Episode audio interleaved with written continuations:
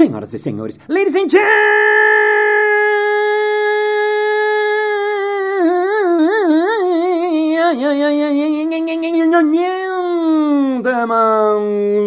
mesdames e messieurs, montanhistas e montanhistas. Está começando mais um Balascast Música.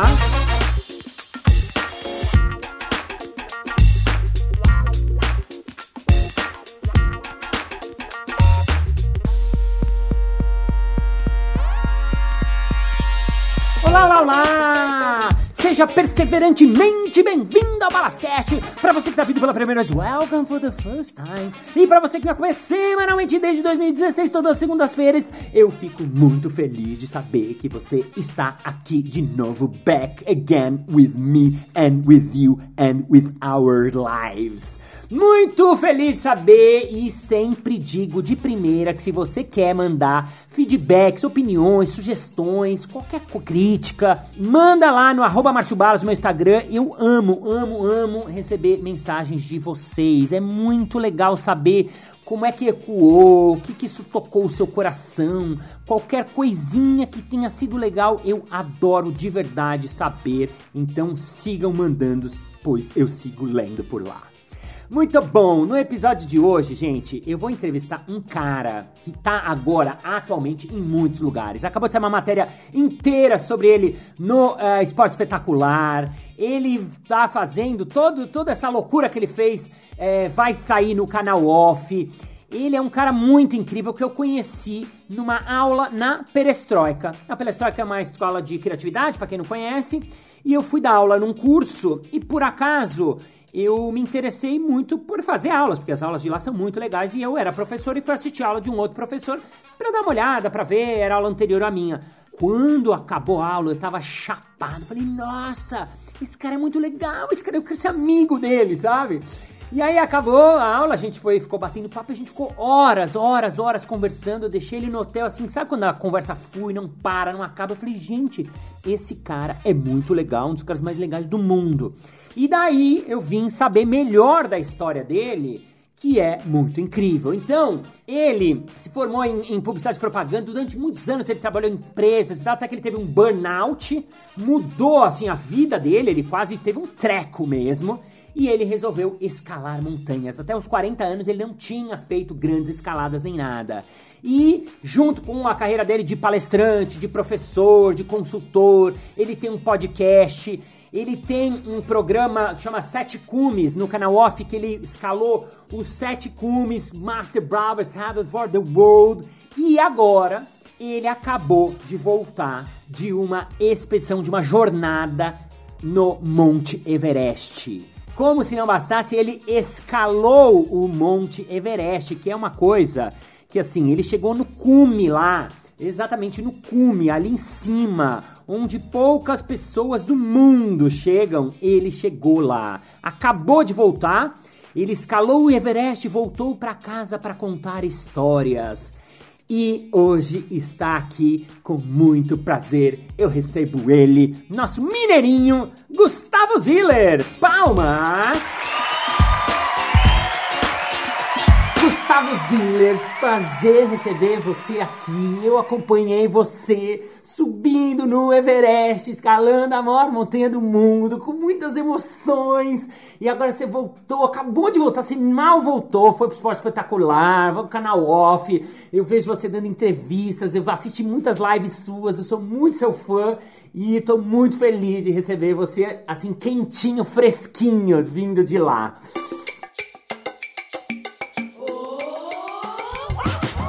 Ô, Balas, obrigado pelo convite, cara. Você é um camarada que eu admiro pra caramba. A, a, essa admiração é recíproca. Tô super feliz de estar aqui. Bater papo com você pra mim é um prazer. Agora, você tá falando aí do Instagram, do canal Off e tal. Eu selecionei um caso para te contar que você vai. Ou a gente chora junto ou você vai guardar ele pra, pra eternidade. Oba. Cheguei de viagem, cara, e uma moça que eu não conheço, ela me segue nas redes sociais, me mandou uma mensagem dizendo assim: Ziller, eu queria te mostrar uma imagem, pode? Eu falei, pode, claro, pode me mandar. E ela me mandou, aí ela falou, é a imagem da minha mãe e da minha filha comemorando quando você chega no topo do Everest, no cume.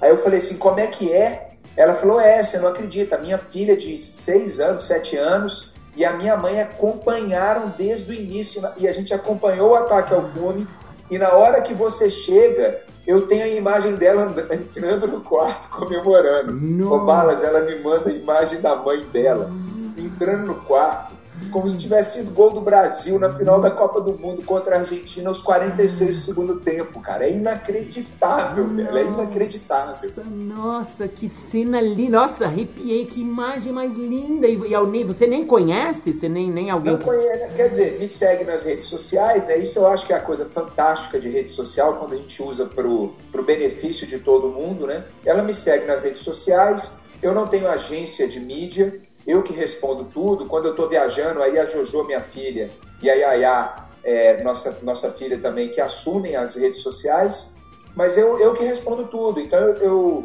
eu fico ali. Às vezes eu não consigo responder todo mundo, mas eu fico na, na função quando eu tenho tempo, né? Uhum. E aí eu me conectei com ela, porque ela mandou uma mensagem muito bonita antes do Everest. E depois, quando eu voltei, ela, ela mandou essa imagem da mãe e da filha celebrando, cara, comemorando como se fosse um gol do time do coração delas na final da Libertadores, deu o gol do título. Nossa, cara, nossa, incrível. Nossa, que linda, que linda, que linda. Nossa, é muito incrível, né? Isso quando as pessoas se conectam, a gente. Porque você fez. Assim, e eu vou falar do meu ponto de vista de, além de ser né, seu amigo, conhecer você mesmo que há pouco tempo, eu tenho essa sensação. A gente ficou acompanhando a sua viagem, nesse sentido, principalmente quando, putz, estamos sem comunicação. Eu, meu, como assim então sem comunicação, pelo amor de Deus? Era, era uma coisa muito louca. Então teve uma torcida muito grande, né, para você. você. Você não sabia disso lá, né? Ou, como, é, como é que é isso para você? É, eu, eu, eu, eu tinha noção, tá, Balas? Assim, era uma torcida porque eu recebia. Quando a gente estava no campo base, né? A escalada do Everest é dividida em cinco acampamentos. Boa. Né? O acampamento base, depois a gente tem quatro acampamentos que a gente chama de 1, 2, 3 e 4. O acampamento 4 é o último que está a 8 mil metros, e aí tem o um ataque ao cume. Uhum. Né? No acampamento base, a gente tem internet. É, não é uma internet estável, uhum. não é uma internet estável, mas ela, ela é ok, dá para mandar mensagem, postar umas fotos. Uhum. É, muitas vezes dá para assistir um vídeo, é, ela vai e volta, tá? Então ali eu ficava me conectando com as redes sociais, mas eu não, não me dedicava tanto porque eu ficava com medo de ler uma mensagem não tão legal, né? Porque a gente também tem a maioria esmagadora das mensagens são de pessoas que se conectam com a gente para transmitir coisas boas. Mas, cara, você também está nesse mundo aí que você sabe muito bem que tem os haters, né? Então tem o outro ali que você lê e eu não ficava muito me envolvendo, não. Uhum. Mas eu sabia que tinha uma movimentação grande, porque toda hora que eu abria o Instagram ou o, o, o Facebook ou o Twitter, aquela bolinha azul de, de atualização, né? Uhum. Cara, era, eram milhares, assim, era uhum. muita coisa. Eu falei, não, deixa para responder depois. Sim. Então eu tinha essa noção. Mas eu não tinha, assim, eu sabia que a montanha era alta. Mas quando eu cheguei perto do Everest, eu vi o tamanho da coisa. Então eu sabia que era, era, era um volume bom. Mas quando eu voltei para o Brasil, que eu comecei a ver, rapaz, é, o tanto de gente que torceu, as mensagens, cada uma mais linda que a outra. Foi emocionante ler essas mensagens na volta, sabe? Uau, que legal, que legal, muito legal. Ziller, você escalou o Everest. Assim, era. Eu sei que você já tem toda a sua história de, né, de ter ido para outros lugares. Essa viagem foi ultra planejada. Agora, assim, eu sei, do pouco que eu sei, que realmente tem muita gente que vai. Só que a chegada não é. É diferente de outras montanhas, até nesse sentido, né? De que assim. Puxa, e até eu, eu via você, putz, a gente vai ver se o ataque pode ser feito tal dia. Putz, se passar essa janela, não vai tem uma coisa de segurança que assim, não, se tá a 100 metros e não dá volta. Você achava que ia chegar? Você tinha certeza? Como que é esse antes e, e lá? Legal, tá bom. Baita pergunta, cara. Assim, ó, antes de chegar no Everest, eu, eu tinha a sensação que a gente ia conseguir, uhum. tá? Eu me preparei muito. Eu acho que, inclusive, a, a, a, parte da jornada mais importante é o meio, né? A preparação. Uhum. Não é o, o, topo do mundo, né? Você se preparar e, e, conhecer as pessoas, viver cada momento, gostar de treinar, não sofrer porque está treinando. É, afinal de contas, você que decidiu fazer a, a história toda. Então, antes de pousar lá em, em Katmandu, pegar o voozinho para Lukla, fazer o trekking até o campo base, que demora 9, 10 dias, e chegar no campo base, eu falei, não, vai rolar. Estou bem preparado, cabeça tá boa, a, o astral do time tá bom, vai dar certo. Quando eu cheguei no campo base, que eu vi o, o, o aquela, sabe?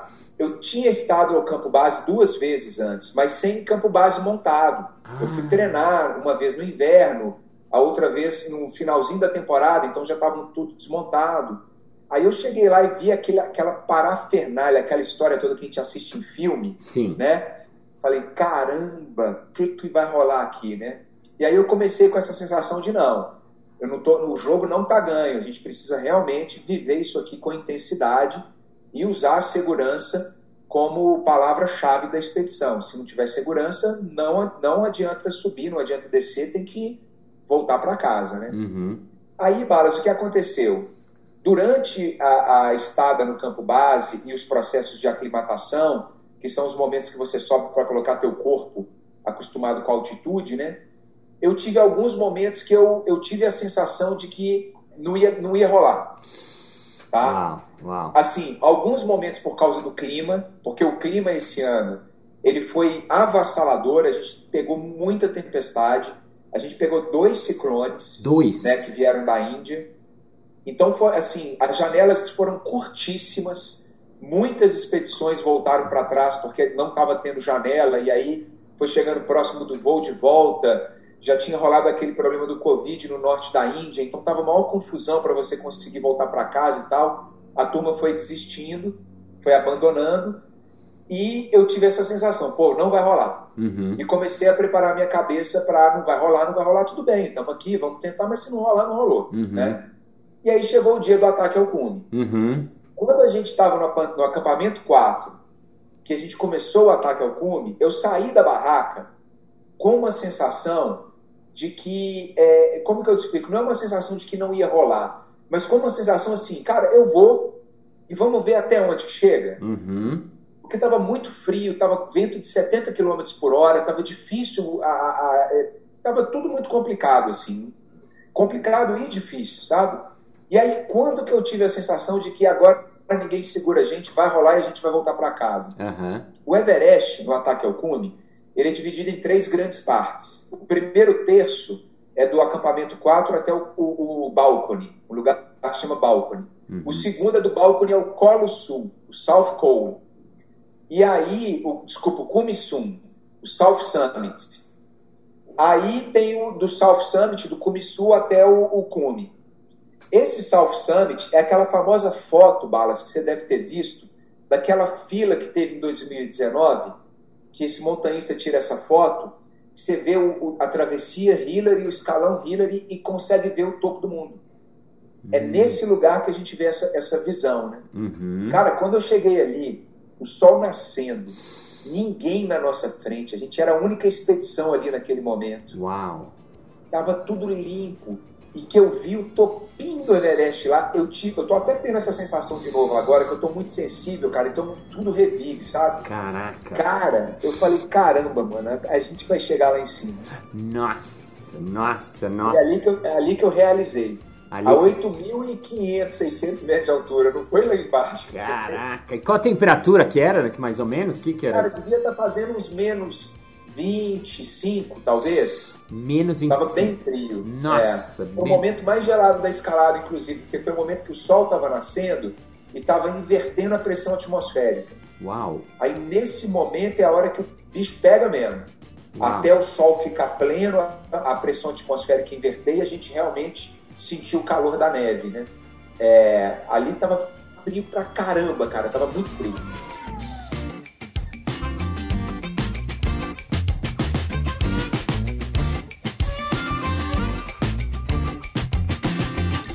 E nessa hora, eu queria entender assim, meio bem de leigo, assim, do, do, do- caminhozinho. A viagem toda demorou 60 dias, é isso? Ou Dois 60 dias no Nepal, Aham. 61 dias. no Nepal? Nesses 61 dias, 51 na montanha, Tá. tá? dos 51 dias na montanha, 41 acima de 5.350 metros. Caramba, acima de 5.000, caramba, é bem Isso. alto, né? Já é, né? O, o restante foi o deslocamento do trekking até o campo base, Aham. né? E aí a gente ficou no campo base 41 dias, sempre acima de, de 5.350 metros. Desses 41 dias, ô Balas, eu tenho isso tudo anotado, que eu estou escrevendo o livro, né? Aham. É, a gente deve ter ficado uns 25 dias no campo base, óbvio que não é, na sequência, né, em pedaços, e os outros, os outros 14 dias, é, 16 dias aí em alta montanha. Sete dias no ataque ao cume, que foi ida e volta, mas e o restante ali treinando, fazendo ciclo de aclimatação e por aí vai. Legal. Aí, assim, então só para dar um, um esqueleto do vocês chegaram. Para chegar até o acampamento base já é uma já é uma escala. Nove dias. Nove nove dias. dias ali. Nossa, já nove Aí, dias. nove dias até o acampamento base. Aí ficamos ali. Eu vou falar aqui em linhas gerais o que aconteceu. Eu posso errar aí em dias, Tudo bem, é mas, mas é só para explicar. legal. Nove dias no acampamento base. Chegamos lá, três dias para descansar, dois dias descansando. Tá. Beleza. Agora o tempo tá bom, então vamos subir até o acampamento 1 para condicionar nosso corpo à altitude e descer. Subimos até o 1, ficamos ali duas horinhas e descemos.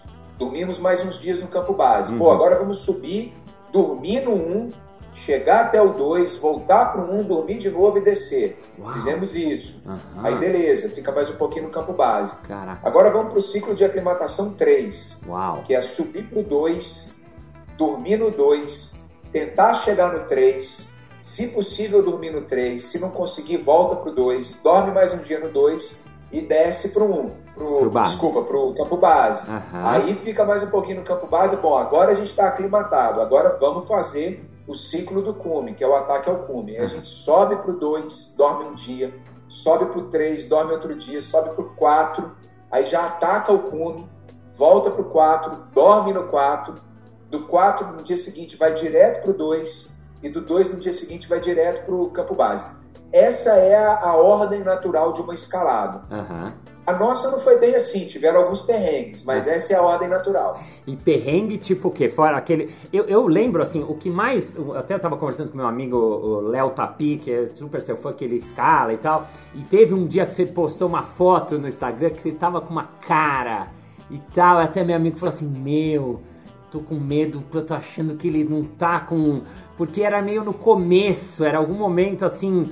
Tipo assim, nossa, se ele já tá assim. A frase que ele falou assim: Nossa se ele já tá assim, eu tô achando, tô com medo que não vai rolar. Eu falei, ai não, por favor. Olha só como é que é a percepção de quem conhece da coisa, né? Essa foto que você está se referindo que teu amigo falou, um abraço para ele, foi exatamente um dos momentos que eu pensei, não vai rolar. Uau, arrepiei. Uau, uau, uau. Esse momento que ele se refere foi quando eu fui para o terceiro ciclo de, aclimatação, ou seja, o último antes do ataque ao cume, né? E eu deveria ter feito até o acampamento 3 a aclimatação. Aham. Eu não consegui. Eu cheguei até 6.600, 6.700 metros e a gente tinha, a proposta era chegar até 7.100, né? E aí eu fiquei mal, Balas, assim, bicho, mas o esgotamento físico e, e mental foi muito grande. Voltei para o campo base antes de todo mundo, né? E fiquei no campo base focado na recuperação. Então, no primeiro dia, a única coisa que eu quis fazer é dormir. Eu tenho que tentar dormir para ver se amanhã eu acordo melhor. Aham. Aí dormi, acordei um pouquinho melhor, aí bebi água, bebendo água, tentando dar um chega para lá na, no astral e na dor, né, no corpo que estava exausto, me alimentando bem, e acabou que eu consegui sair dessa situação para fazer o ataque ao cume, né, para fazer o ciclo do cume. Mas esse momento dessa foto, cara, nossa, foi um momento tenso mesmo, viu? Seu amigo tem toda a razão. E, e vo- e você, quando você fala assim, voltou sozinho, tem uma parte que você volta sozinho mesmo ou sempre tá com. Não, voltei com, com o Sherpa, Com que Sherpa. foi meu companheiro o tempo inteiro na montanha. Isso é um ponto legal de você falar. Ah, é. Cara, ninguém escala o Everest sozinho. Ah, lindo isso que você falou. O montanhismo não é um esporte individual, é um esporte coletivo, né? Então, por mais que você tenha ali o alpinista, que é o escalador que vai fazer estilo alpino, o que que é o estilo alpino? É o cara que vai levar o próprio equipamento, que vai montar as próprias coisas, que vai tentar fazer solo. não vai usar assistência de ninguém. Por mais que esse cara esteja fazendo dessa forma, ele está passando pelas vias abertas pelos Sherpas, uhum. ele está usando as cordas fixas dos Sherpas, uhum. ele está fazendo tudo que alguém já fez ali para ele. Uhum. Então, na minha humilde visão, eu acho que o, que o montanhismo é um esporte coletivo, o legal. tempo inteiro. Legal, legal, Até mesmo quem escala sozinho, quem executa a escalada alpina solo. Tá? Legal. Tá? E aí, cara, o tempo inteiro, o Pemba, que foi meu parceiro, meu companheiro ali, ele ficava comigo. A nossa equipe, nós éramos cinco, né? A equipe de alta montanha. Uhum. Três Sherpas, eu e o Gabriel, que é o cinegrafista que escala comigo desde o início dos Sete Cumes, se tornou também um parceiro de montanha. Eu não me vejo escalando uma montanha dos Sete Cumes sem a presença dele. Uau, que lindo. E aí a, o Gabriel ficava muito com o Nima, que era o Sherpa que estava ali dando uma assistência para ele. E eu fica, fiquei o tempo inteiro, não é que eu ficava muito, eu fiquei o tempo inteiro com o Pemba. E a gente ainda tinha o Dawa na equipe, que era o nosso, o nosso mais novo, era o nosso caçula, ele, tinha, ele tem 23 anos apenas, não sei se ele já completou 24, mas 23 e foi a primeira vez que ele chegou no topo do mundo, foi o primeiro cume dele.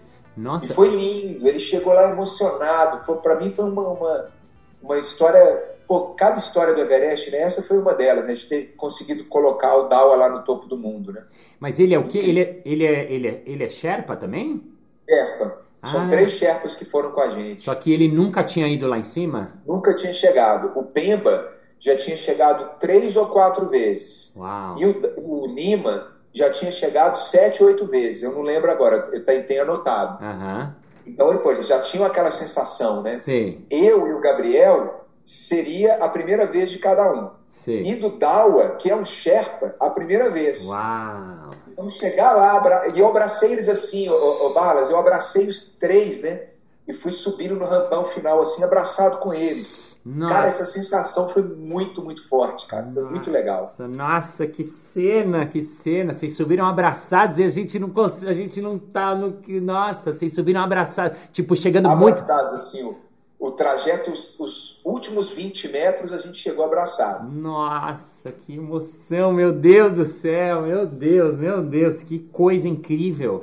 Ô Ziller, eu queria lembrar esse momentinho de, de, Porque é sempre bom, eu acho sempre bom, né, falar do, da chegada e dos perrengues, porque as duas fazem parte. Nesse momentinho que você tava acabado, que você volta para sua cabana, você fica sozinho lá, porque assim, é uma preparação física e mental ouso dizer, né, de, de, da, da minha leiguice, que talvez a mental seja até mais importante porque, porque a cabeça a mental é foda, né? Ele rege a nossa e numa situação limite é ele que fala: "Meu, não vai dar. Desiste disso aí, sai fora. Olha a loucura, você já tá aqui". Nesse momentinho na capa você fica muito sozinho ou vocês ficam trocando? Porque assim, eu achei muito lindo, até vou botar uma hora esse, essa é, um depoimento que você deu lá em cima quando você falou, filhos, saibam que a gente não faz nada sozinho, sabe? Você, eu vou colocar aqui na entrevista que é muito linda essa sua fala, assim, né? Assim, você emocionado lá. Ah, agora, assim, vocês ficavam, nesse momento você ficava sozinho, a cabeça fica a mil por hora, você meditava, qual que é esse momentinho, assim, do... Legal. No acampamento base, a gente tem barracas individuais. Porque como a gente vai passar ali muito tempo, é até é, questão de saúde mesmo, né? Então as barracas do acampamento base são individuais. Então, qual é o momento que você fica sozinho no acampamento base? Quando você vai dormir, ou ali se no meio do dia você vai tirar um cochilo, vai dar uma descansada. Tirando isso, você está o tempo inteiro com gente. Tá. tá? Uhum. Nos acampamentos mais altos, a partir do 1, um, não. Aí são barracas que você dorme com outra pessoa ou com mais duas pessoas, né? Eu ficava muito com o Gabriel, sempre com o Gabriel, até em função do, do das filmagens para a série de TV, né?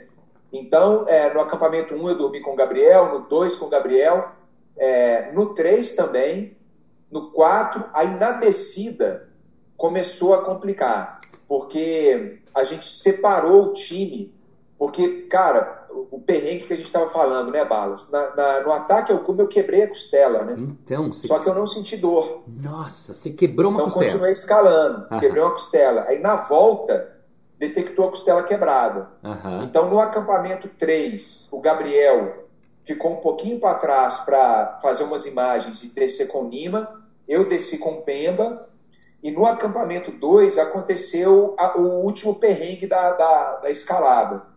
Que eu estava com a costela quebrada, eu já tinha trincado a costela uma vez na, na, na vida, e eu sei o tanto que dói, então eu falei, cara, essa costela está no mínimo trincada. Aham. E aí, conversando com o Pemba, o Gabriel, o Carlão, a gente decidiu que eu não ia fazer a cascata com bu na volta, Sim. porque eu ia correr muito risco e ia colocar a turma em risco. Então eu fiquei no acampamento 2 para ser resgatado de helicóptero. Sim. Você só. Tá. Você, você e um dos Sherpas? Eu, o Pemba e um Sherpa cozinheiro. Eu tenho essa foto, Tá. o, o. Todo mundo desceu. Uhum. Só que o que aconteceu? No dia seguinte, que era para o helicóptero ir, entrou o segundo ciclone. Nossa senhora. Aí, meu amigo, não tinha como. Aí foi, foi o que você já falou, não tinha comunicação com o campo base, ninguém sabia o que estava acontecendo. A gente que ficou para trás, a gente não sabia que era um ciclone, para a gente era uma tempestade. Uau. Só que a ventania era uma coisa que assim, jogava a barraca para longe se não tivesse bem ancorada, né? Nossa. E aí o que aconteceu? Eu fiquei quatro noites com o Pemba, e aí o Pemba resolveu descer, porque ele não ia voltar de helicóptero, e ele estava lá comigo para me proteger, né? Aham. E ele resolveu ir para o acampamento base para saber o que estava acontecendo, porque todo mundo começou a ficar muito sem saber nada. Uau. Então ele, ele saiu para descer no meio da tempestade, para ele descer para o acampamento base, junto com um amigo dele. E aí eu fiquei com o Thierry lá em cima. Aham. E aí eu dormi duas noites sozinhas. Em uma desses dias, eu fiquei 27 horas dentro da barraca, Nossa. porque não dava para sair. Foi o pior da tempestade, foi o penúltimo dia. Nossa. E você não podia. Nossa, você ficou. Caraca, caraca. Sem comunicação, né? Sem nada. comunicação, comida tinha acabado, não tinha chocolate, mas tinha nada. Era, a gente comia arroz, que era sobra do arroz do, do acampamento. Aí eu jogava sal no arroz para ajudar a descer, que era o arroz não tinha tempero. É, água, a gente já não estava mais indo pegar água na geleira, a gente pegava água da neve mesmo, porque não tinha como deslocar. Então corria risco dessa, a- dessa neve estar contaminada, né? Mas não tinha o que fazer, então a gente derretia neve pura, assim, na, da porta da barraca. Nossa. E, e aí a gente foi falando, cara, não é possível que, algum, que, não, vai, que não vai diminuir, né? Sim. Comunicação muito escassa, a gente conseguia contato, assim, era de dois em dois dias, durante dois minutos, era para passar mesmo, ó, fica aí que vai abrir dia 29. Nossa. Então era, foi, foi bem, foi perrengue mesmo. Nossa, e eu lembro disso que teve um também, né, no sexta que Não, eu acho que eu quebrei uma costela, mas eu tô bem. A gente, como assim? Você tá bem? Você tá com a costela quebrada no meio de um ciclone a 8 mil metros de altura. Volta daí. E aí, nisso, pra terminar, você- aí você ficou lá, e aí chegou o helicóptero, que é aquela imagem do helicóptero chegando, que alguém vai taxiando, o cara pousa num lugar mega da, de filme também, né? Porque não é que tem um, um heliponto É em todos. pedra, né? É o quê? É um pedaço de pedra que ele pousa. Isso. É um espaçozinho ali que cabe as duas para do helicóptero. Ah, Inclusive, depois eu fui fazer uma live com o piloto, né? Porque o piloto que me resgatou, ô Balas, eu Aham. acho que todos os pilotos do Everest desse período de, de escalada, Aham. os caras são brutos demais. Bons Os demais. caras são bons. Fera. É muito fera. Pera, É não muito dá pra fera. ser meia boca, não. E aí ele, ele pousou o helicóptero, você entrou, e aí o helicóptero. Quando o helicóptero subiu, porque eu vi também uns vídeos de você filmando, mas assim, eu queria saber, porque assim, você tava lá numa incógnita, com um certo. Deu medo de morrer nessa hora, Osílio? Assim, tipo. Cara, eu não tive medo de morrer. Eu não externei dessa forma. Aham. Tá? Eu não externei assim, puta merda, vou morrer. Talvez eu morra. Como que eu consegui externar na hora? E acho que isso até é treinamento, né, de para você ficar mais centrado. A minha externalização da, do perrengue foi: puta merda, será que vai demorar mais para eu sair daqui? Sabe assim? Uhum. Será que vai durar mais três dias? Mas aí vai acabar a comida. Será que eu fico sem comer dois dias? Como que vai, Nossa. entendeu? A minha, a minha, é, é, o meu drama ali foi, ter- foi projetar o que, que aconteceria se eu ficasse mais tempo lá. Então, o meu medo era da, era da tempestade, porque para mim não era ciclone, era uma tempestade, Uhum. continuar por mais cinco dias. Uau, uau. uau. Esse era, era o medo que eu tinha. E, e quando o helicóptero subiu, né? Você entrou, ele subiu, que assim, é como se fosse assim, yes! Estou sa... Foi uma sensação assim, tipo, uau? Foi. Foi uma primeira sensação de uau. Falei, nossa, vai rolar. Só que aí, o helicóptero tem uma coisa interessante que é o seguinte: ele me pegou a 6.100 metros. Já é rarefeito assim. A sustentação do helicóptero já é, já é o limite do helicóptero.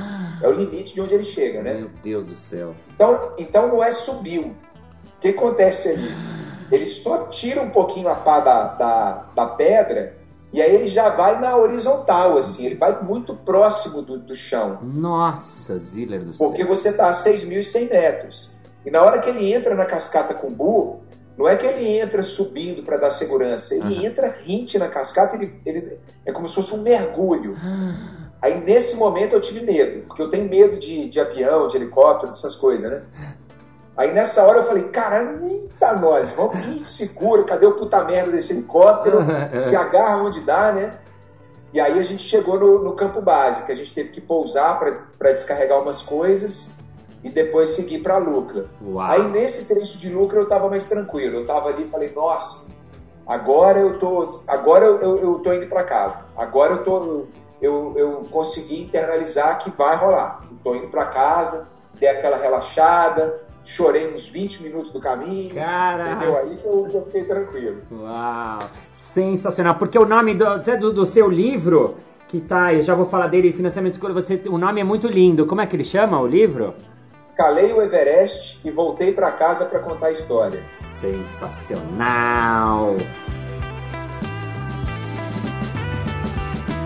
Muito bem, muito bem, muito bem. Chegamos ao final de mais um episódio. Ah, mas na segunda-feira que vem tem mais. Ei! E se você se interessa mais pelo Gustavo Ziller, quiser ouvir as histórias dele, vale muito, muito, muito a pena. Arroba Gziller. Ziller é Z-I-L-L-E-R. E também ele tá fazendo uma campanha de financiamento do livro dele que ele contou aqui pra gente.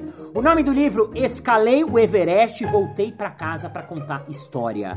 É muito legal esse projeto, gente tem que fazer esse livro sair. Esse, tem, esse livro tem que existir. Então, a campanha ela tá no evoe.cc é o site. evoe.cc barra livro Everest. Vai lá, contribui com quanto der, você pode apoiar esse projeto, se você é empresa, pode apoiar com 50 pilas, você já apoia, já ajuda. Se você quiser mais contrapartida, você apoia mais e recebe mais contrapartida, mas é muito, muito, muito legal. Então, entra lá, evoe.cc barra livro Everest. E vamos agora ao nosso momento merchan.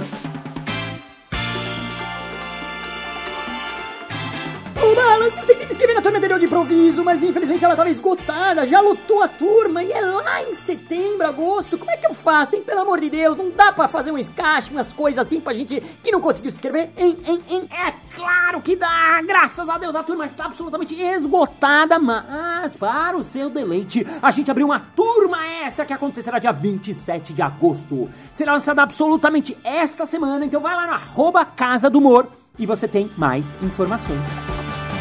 É isso aí! Muito obrigado pela sua audiência, pela sua paciência, pela sua sapiência, por estar com seu fone coladinho no seu ouvidinho. Thank you, ladies and gentlemen, for hearts, for feeling, for being here in the mommy present, for being the wife and cabin habits, for the cover camp camp conversation, for doing for escalation the blood rider, scale the months of your life. Listen, you have to have friends, you have to be peer, you have to in the promised brothers, you have to have hangers in our life, we have to admire people like Gustav Ziller because life is that zero, we have to inspire others, people inspire people, and you have to inspire others, and see you next Monday. Bye bye.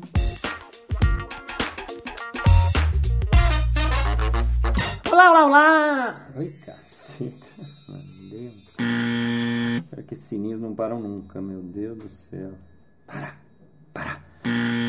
Se você quiser mais, né? ah, ah, como chama? Mais, mais, mais, mais, mais, mais. Erro! Ei. O Balance, acho muito legal essas coisas que vocês fazem aí sobre improviso, sobre clavos. De novo, desculpa.